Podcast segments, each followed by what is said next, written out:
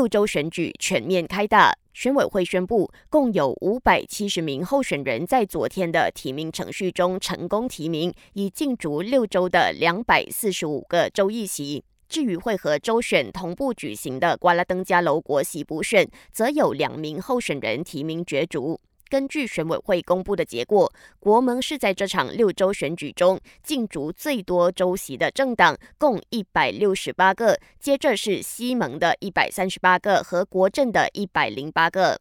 在这次总共两百四十六个国州议席当中，没有任何议席不战而胜。其中有超过一半，也就是一百八十一个州席出现一对一的对垒形式，战况最激烈的则是陷入了五角战的吉打卢乃州一席。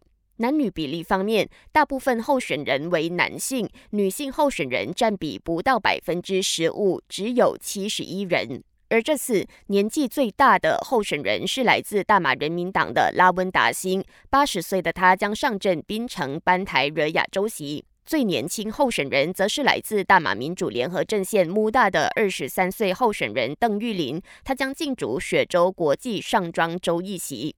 随着提名程序结束，意味着为期十四天的六州选举竞选期正式开始，直到八月十一号。主席丹斯里阿杜甘尼表示，选委会已经成立了超过两百五十支的竞选执法队，以监督候选人在竞选期间进行的所有活动。感谢收听，我是子琪。